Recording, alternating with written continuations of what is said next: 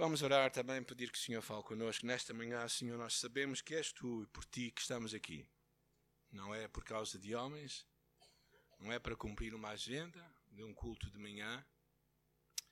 Na verdade, se calhar nem tínhamos grandes expectativas acerca do que tu ias falar e fazer em nós, como já o fizeste até agora. Ah, mas tu és o Deus verdadeiramente dos céus e da terra. Permite-nos ouvir a tua voz, Senhor, nesta manhã e não somente ouvi-la, mas abraçá-la. Abraçá-la para a nossa vida, para sermos os homens e as mulheres que tu queres que nós sejamos. Por isso, Senhor, fala conosco, abre o nosso coração para ti. Em nome de Jesus, amém. Vamos eh, continuar a nossa série sobre Neemias. E nós iniciamos a semana passada, falámos de Neemias, capítulo 1. Uh, ah, e uh, algumas coisas que se calhar que é importante só relembrar para vocês. Neemias, a sua visão nasce numa resposta que ele dá a uma necessidade à sua volta e ele não fica confortável e acredita que algo precisa ser feito, algo tem de ser feito e algo pode ser feito. Em Neemias capítulo 1 encontramos Neemias como copeiro do rei, confortavelmente numa posição de algum prestígio, mesmo que fosse escravo, numa posição vantajosa, onde ele poderia simplesmente se acomodar às mordomias do rei. Mas Deus incomodou o seu coração. E ele saiu do seu conforto para algo que Deus tinha para ele. E por vezes tu e eu temos que sair de uma vida confortável para realizar aquilo que Deus nos chama a realizar. Porque Deus está a fazer uma obra no mundo e tu e eu somos chamados a nos juntarmos a Ele. Isto foi um pouco que falámos a semana passada. Neemias entendeu que ele não podia, em consciência, ficar sentado no palácio enquanto as muralhas de Jerusalém estavam destruídas. E por isso Deus incomodou o seu coração. Falamos um pouco acerca do que significa tudo isto.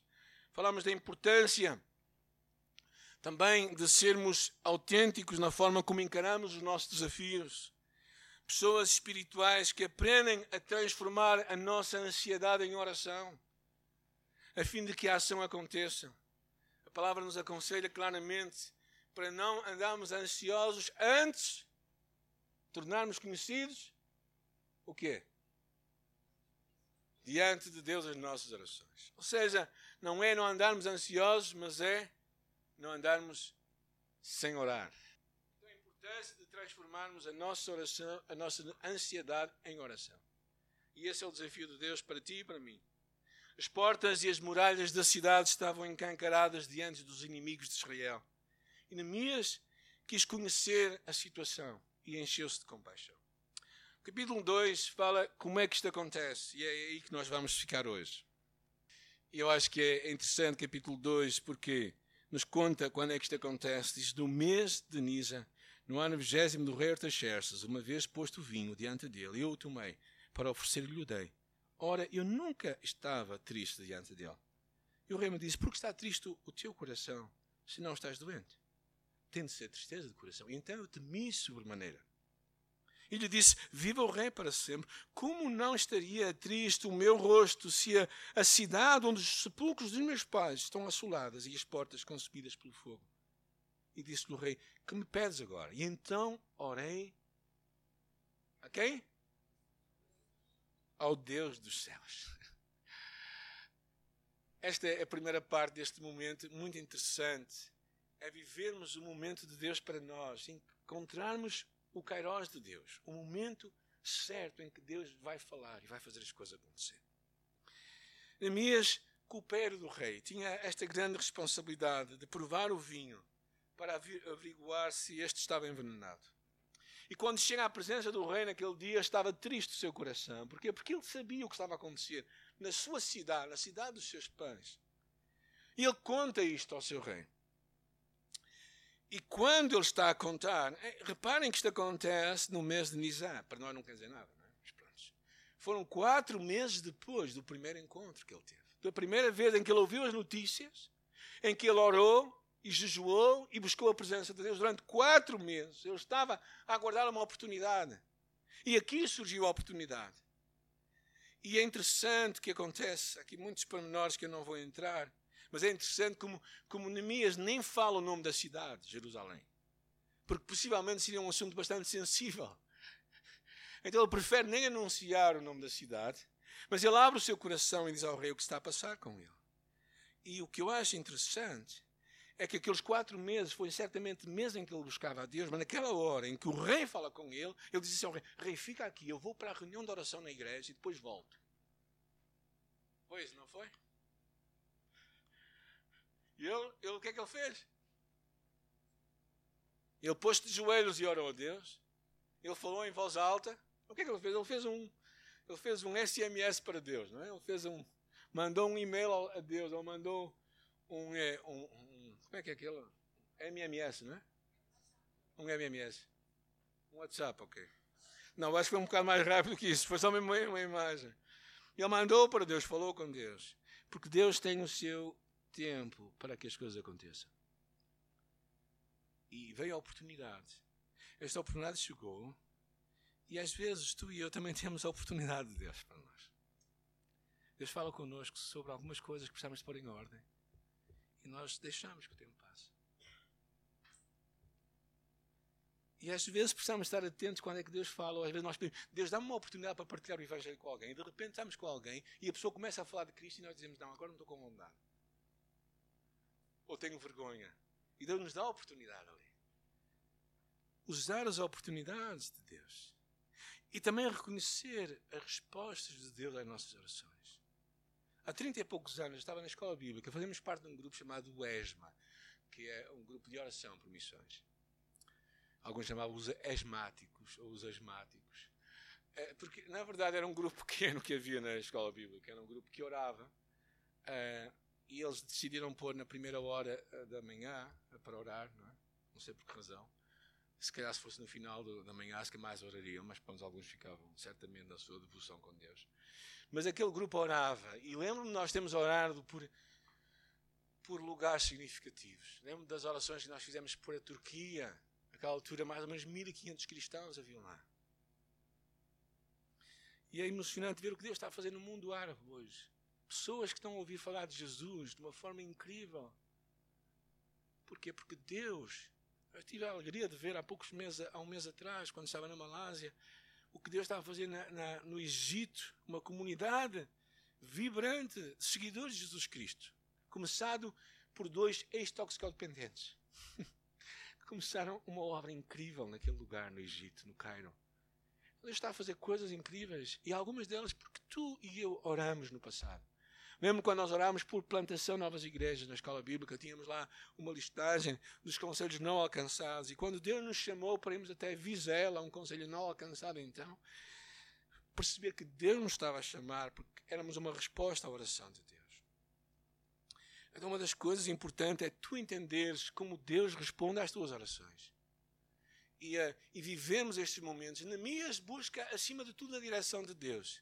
Mas também ele usa os recursos humanos, as suas capacidades intelectuais, as suas experiências passadas, a sua sabedoria, bem como a sua posição social. Ele decide usar tudo o que ele tinha, mas principalmente buscar a Deus. Porque ele fala com o rei, diz: Rei, eu preciso de ir, mas eu preciso que tu me des cartas. Cartas em que eu possa passar em segurança e que as pessoas lá me ajudem a reconstruir a cidade. Então ele usa tudo o que ele tinha para alcançar o que Deus tinha posto no seu coração. Eu acho isto muito interessante, não é? Porque verdadeiramente ele percebeu que a sua vida era muito mais do que a sua família circunscrita às muralhas em Suzã. Ele tinha verdadeiramente uma chamada de Deus para a sua vida. E Neemias começa a fazer. E é interessante, porque diz assim o versículo 6: Então o rei, estando a rainha assentada junto dele, me disse: Quanto durará a tua ausência? Por que acham que o rei fez isto?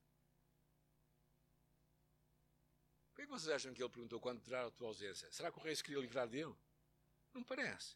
Parece que ele tinha uma boa relação com ele. Quanto tempo é que vais ficar fora, afinal? Quando voltarás, aprova ao rei enviar-me e marquei um certo tempo. E ainda disse ao rei: Se o rei parecer bem, dê-me cartas para os governadores, para que me permitam passar e entrar em Judá. E reparem o que acontece, o versículo 8. Vejam comigo. Como também carta para Asaf, guarda das matas do rei, para que me dê madeira para as vigas das portas da cidade do templo, para os muros da cidade e para a casa em que me deverei alojar. E reparem o final do versículo 8. E o rei mas deu porque porque mão de Deus era comigo. Neemias reconhece Deus. O rei mas deu porque a boa mão de Deus era comigo. Neemias percebeu que era Deus que fazia toda a diferença. Na verdade, ele percebeu que era por causa de Deus que ele estava a ir e era baseado em Deus que ele iria reconstruir. E aquilo que iria acontecer não era porque ele era um homem influente, que era, mas era porque era um homem dependente de Deus. Aprender a buscar a Deus nestes momentos e a, no final de tudo, tributar a Ele o reconhecimento de que é por causa dele que tudo aconteceu. E sabem porquê? Porque é muito fácil tu e eu nos orgulharmos daquilo que conseguimos. Querem que eu vos cite alguns exemplos? Não. Vocês têm na vossa vida, eu tenho na minha vida pessoal. Nós temos muita facilidade em ficarmos orgulhosos do que conseguimos. Temos muita facilidade em achar que nós conseguimos realizar algo. Eu, tenho, eu lembro tantas vezes, quando nós terminamos a construção deste lugar, há seis anos atrás, vai fazer seis anos agora em outubro, e lembro-me tantas vezes, como em, tantas vezes no meu coração, uma voz de orgulho se quis levantar. Eu consegui, eu consegui, eu consegui. É muito fácil isso. É, muito, é, é mais desafiante reconhecermos no final de tudo que é Deus que consegue algo. Mesmo que Ele possa usar os teus recursos, as tuas capacidades, as tuas influências. E Deus vai usar isso. Neemias sabia isso. Neemias não foi, não foi ingênuo, não é? Como alguns de nós pensamos, que depender de Deus é não usarmos as capacidades que Deus nos dá. Não, mas, mas depender de Deus é usar tudo o que Deus te possa entregar, influências, capacidades. Eu faço muito isso. É? Vocês sabem que eu sou um bom pedinte, é?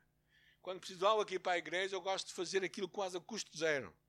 É? Isso aconteceu mesmo agora nestes episódios que tivemos aqui algumas dificuldades na igreja e Deus abençoou-nos muito. Porque verdadeiramente eu, eu não me importo de usar isso quando sei que é para aquilo que Deus vai fazer. Mas também eu sei que no final é Deus que faz as coisas acontecer. Não sou eu. Não é a minha, a minha persuasão, não é a minha capacidade, não é as minhas influências. É Deus que faz tudo acontecer. E na minhas eu acho que é uma chave da passagem, é mesmo esta aqui, é que ele diz: E o rei mas deu, porque a, bom, a boa mão do meu Deus era comigo. Viver o momento de Deus para ti e para mim é o que Deus nos chama a todos nós fazermos. E, depois ele vai se preparar para esta obra. É interessante o que acontece a seguir. Então, fui aos governadores além do Eufrates e lhe entreguei as cartas do rei Ora, o rei tinha enviado comigo oficiais do exército e cavaleiros. Imaginem, aquele homem que era um, um escravo, ele sai com quem? Com gente enviada por oficiais do rei e cavaleiros. Ou seja, ele vai quase como um rei com uma série de gente influente ao seu lado. E depois, é interessante, aqui começa a entrar aqui uns uns Sambalates e uns Tobias. Vamos ouvir falar muito destes dois homens aqui na história de Neemias. E disto ficaram sabendo Sambalate, o Oronita, e Tobias, o servo Amonita. E muito lhes desagradou que alguém viesse a procurar o bem dos filhos de Israel. Aqui começa uma coisa chamada oposição. Sabem que a oposição é algo, às vezes, de Deus, não é? Ou não sabem?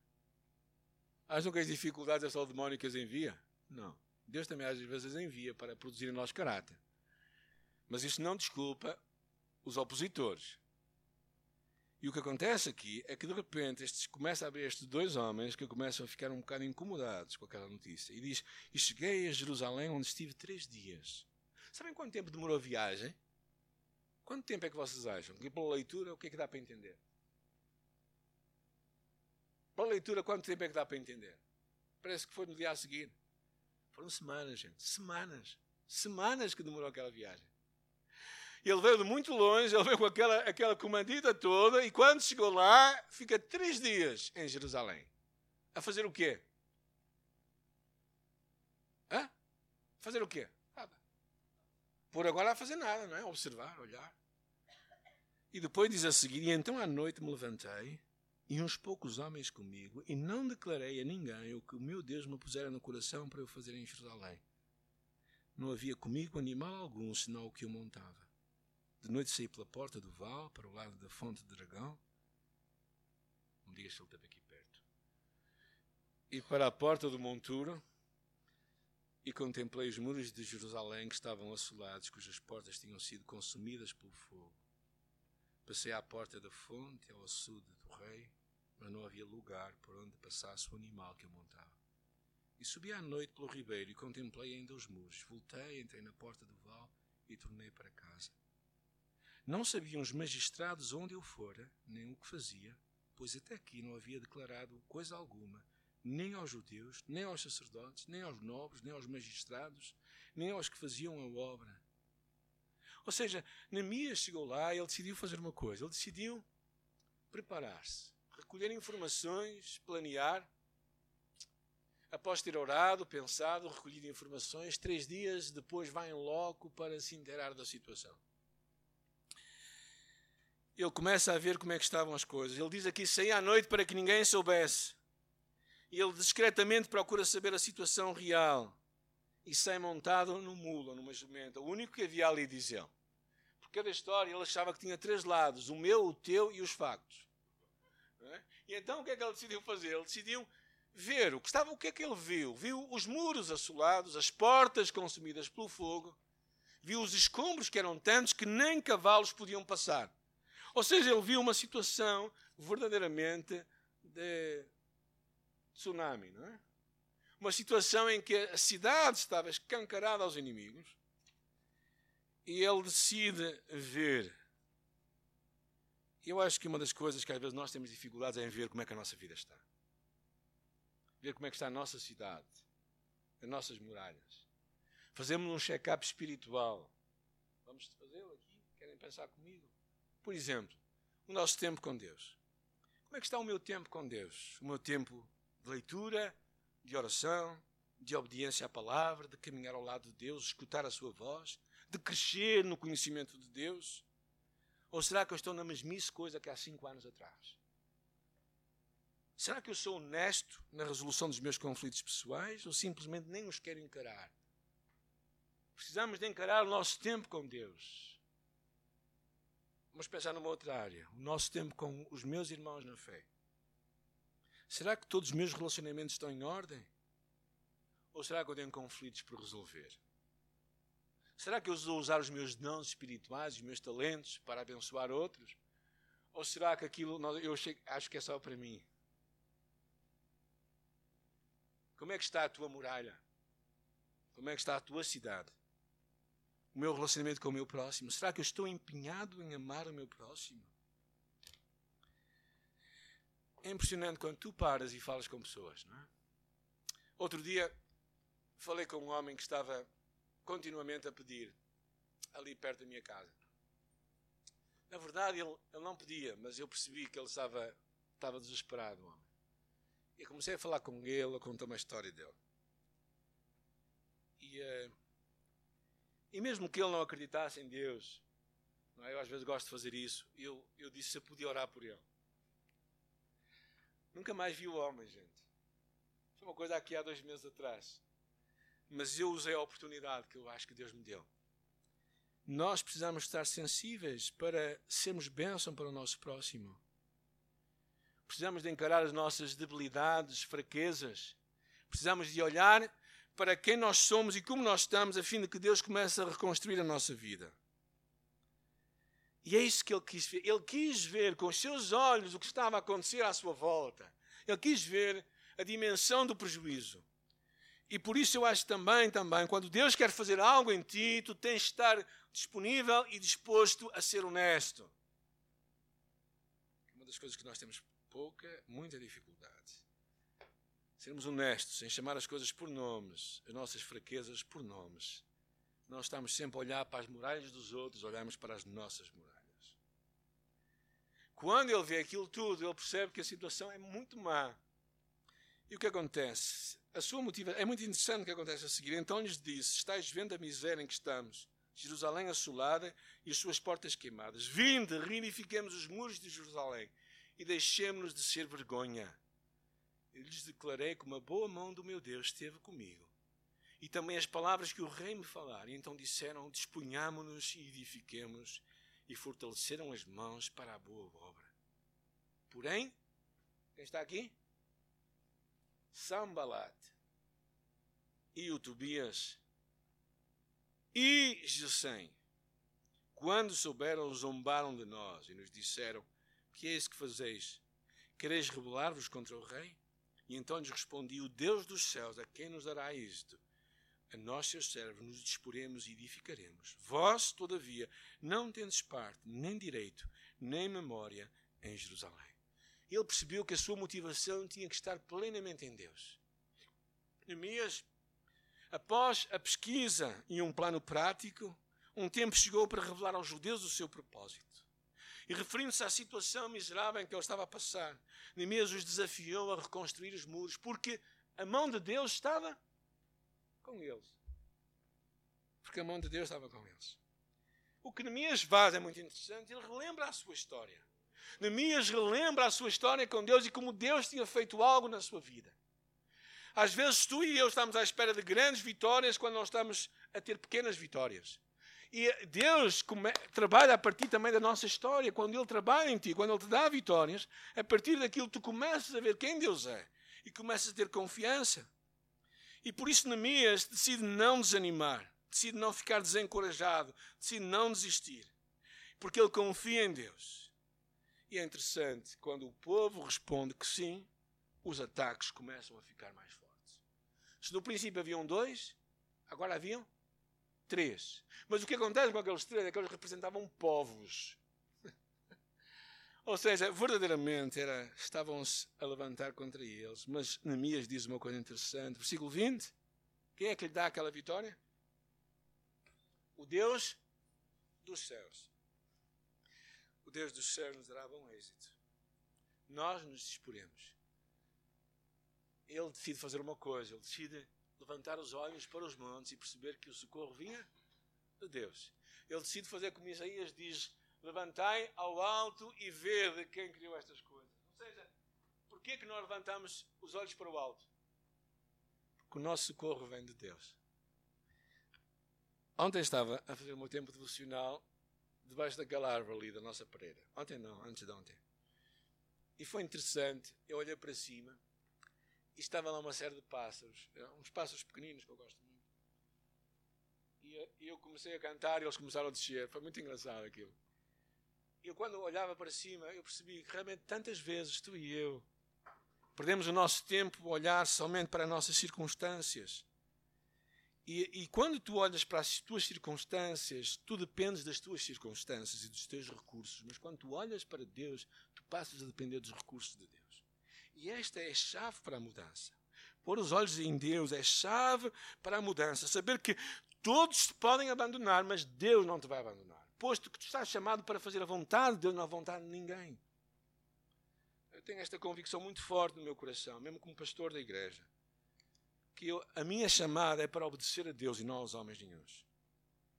Ah, isto não é eu ficar com os ouvidos tapados para não ouvir os outros.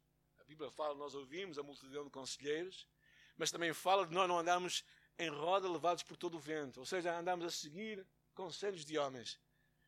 Eu acho que isto é algo que Neemias percebeu. Tinha de estar motivado em Deus.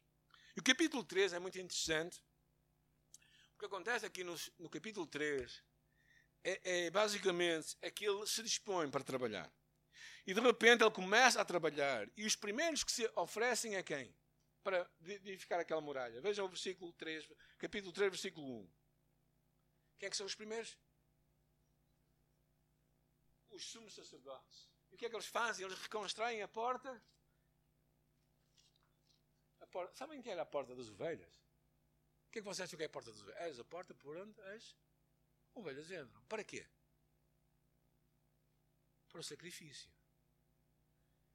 a primeira coisa que eles decidem fazer é verdadeiramente dar. Eu acho isto muito interessante, significativo até. É dar prioridade à adoração a Deus. E começam a reedificar aquilo. E começam. E depois há aqui uma expressão muito interessante. Se vocês repararem em todo o capítulo, encontram três expressões que acontecem ao seu lado, junto a ele e ao lado deles. O que é que isto fala? Fala, fala o que temos ali, não é? O que é? Juntos? o que é que fala, basicamente? É de estar ao lado um do outro. E vocês encontram aqui, é, é, uma, é muito interessante. A liderança de, de Neemias é incrível. Mas essas expressões revelam claramente a importância de trabalhar ao lado de outras pessoas. Encontramos eurives, encontramos mulheres, crianças, homens, pessoas com várias profissões. Ou seja, a grande mensagem é que eles compreenderam que a obra tinha de ser realizada por todos e tinha de envolver todos. Não houve heróis solitários, não houve vedetas, houve um trabalho justo de cooperação. Houve uma liderança inequívoca deste homem chamado Neemias, mas houve um trabalho coletivo de toda a gente, o que eu acho muito interessante. Sabe o que é que isto me revela? Muitas vezes na igreja nós estamos empenhados naquilo que nós acreditamos, aquilo que é os nossos dons, aquilo que é a nossa paixão. Mas esquecemos que verdadeiramente há, há muita outra gente a trabalhar e a servir a Deus e que nós devemos de alguma forma estar a apoiar, estar ao lado deles. E também a mensagem que claramente isto dá é, é nós percebermos que todos são necessários. Estamos à espera que sejam os pastores e os missionários a fazer a obra de Deus, podem esperar sentados porque vão ficar cansados. Isso não vai acontecer. A obra de Deus é para ti e para mim e para todos nós. É? O, o pensarmos que juntos seremos mais fortes vem nesta convicção de que é uma obra a realizar necessitamos uns dos outros para que a obra avance. Quando edificamos muralhas, quando avançamos na obra de Deus, vamos ver levantamento de oposição dentro do povo de Israel e fora do povo de Israel. Ainda hoje isso acontece. A história da igreja primitiva é uma história de conflitos internos e externos. E por isso eu quero vos desafiar nesta parte final da mensagem, que hoje está um pouco mais curta, se calhar. Primeira coisa, vê as coisas como elas são. Aprende a olhar e encarar a realidade. Primeiro da tua vida pessoal. Não espiritualizes tudo, não é? Tipo, eu lembro de uma, uma querida irmã muito engraçada, era muito interessante. Ela estava, vinha connosco, ela vinha num movimento no qual nós não podemos dizer nenhuma palavra negativa. E então, quando havia. Normalmente a vida dela, coitada, era uma vida um bocadinho um inferno mesmo. Ela tinha muitas dificuldades. O marido era, era ateu e fazia a vida muito difícil. E então a expressão, o código que ela tinha era: Estou a semear. então, sempre que eu lhe perguntava, então irmã, como é que está? Ela assim: Estou a semear. Ela estava sempre a semear. Mas ela nunca conseguia dizer, ser honesta. Honesta agora mesmo, poucas vezes ela conseguiu ser honesta. Eu acho que a Bíblia não nos encoraja a sermos pessoas desonestas. Ou melhor, não nos encoraja a ser, exato, não nos encoraja a ser pessoas desonestas, a fingirmos que não é assim. Claro que nós temos de ter uma perspectiva de fé e de crermos em Deus. Ou seja, que no meio das nossas dificuldades, Deus vai cuidar de nós. Mas para mim, gente, se vocês abrirem os olhos, todas as semanas aqui na igreja, nós percebemos como é que Deus faz connosco. Não? É? O meu neto estava ali ao bocado, deitado ali em cima de mim. Não é? Porquê? Porque ele pode confiar em mim. E eu acho que é uma ilustração tão simples como tu e eu podemos confiar em Deus. Mas eu acho que a chave começa aqui. Ver as coisas como elas são. É, percebermos como é que está a nossa muralha. Depois, persistirmos diante dos desafios não cedermos, não comprometermos o que não é comprometível, não mudarmos a verdade de Deus em mentira, só para agradar os homens. Porque sabem que esta vai ser a grande dificuldade nos dias de hoje. Certo? A grande dificuldade hoje vai ser tu conseguires dizer que não acreditas ou não concordas com, por exemplo, com a homossexualidade e a pessoa não te chamar e dizer que tu és um destituído de razão.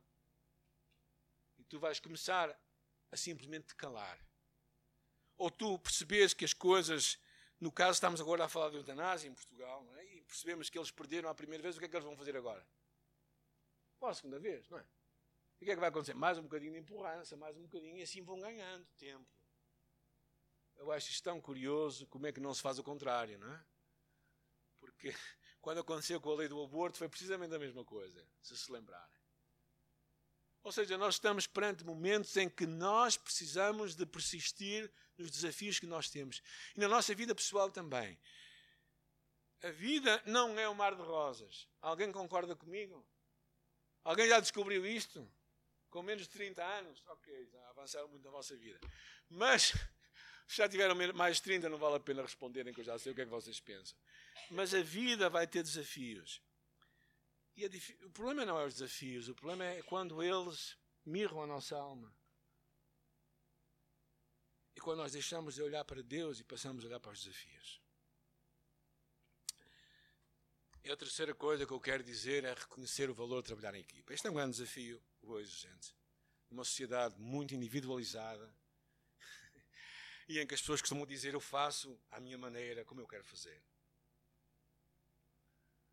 Uh, trabalhar ao lado de outros, seguindo orientações de outros. Na minha dizia como é que as coisas deviam ser feitas.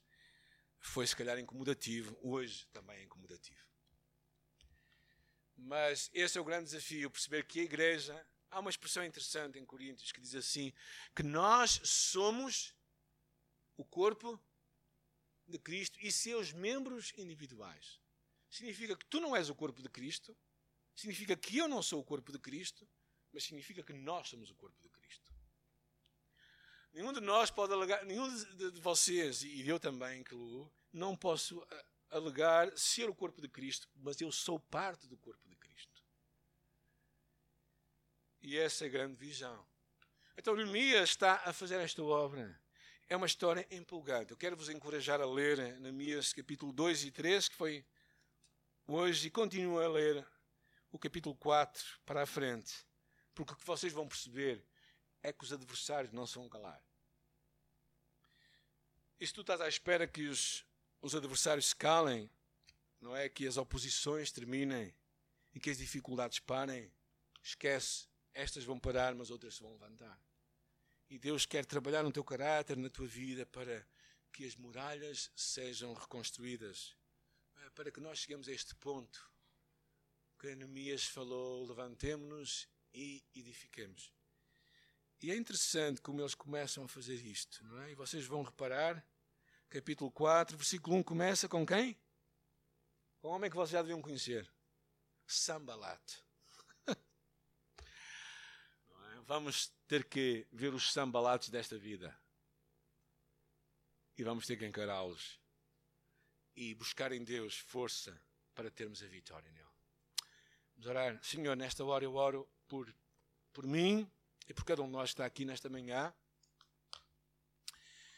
Oro para que nós sejamos pessoas honestas contigo na nossa caminhada. Pessoas também que entendamos o momento em que estamos a viver entendamos a, a ruína das nossas muralhas, entendamos as portas que devem ser edificadas, entendamos o, a tua chamada para a nossa vida, Senhor. E se calhar todos nós estamos com medos no nosso coração, com receios, com lutas, com dificuldades. Mas, Senhor, eu oro para que nós levantemos os nossos olhos para Ti e para que vejamos o Deus que, que nos vai fazer pela sua boa mão estar dar vitória. Eu oro, Senhor, que essa boa mão de Deus esteja conosco e que nós possamos ver a vitória de Deus. Louvamos teu nome santo, Senhor, e ajuda-nos a persistir, Senhor, na, na luta que é olharmos para os desafios que temos à nossa frente, Pai, para a tua chamada para nós, individualmente, como famílias também. Como igreja, Senhor, não, não baixamos os braços, acreditamos que há mais para fazer há novas igrejas para abrir, Senhor Jesus, há novas portas para levantar, Senhor Jesus. Eu oro, Pai, que tu nos des fé e persistência para vermos a tua mão estendida sobre nós e que ao vermos tudo isso acontecer, seja a tua glória levantada, Senhor. E o teu nome reconhecido e não a nós, mas tu tão somente, Senhor. Em teu nome nós louvamos-te e agradecemos de coração. Amém.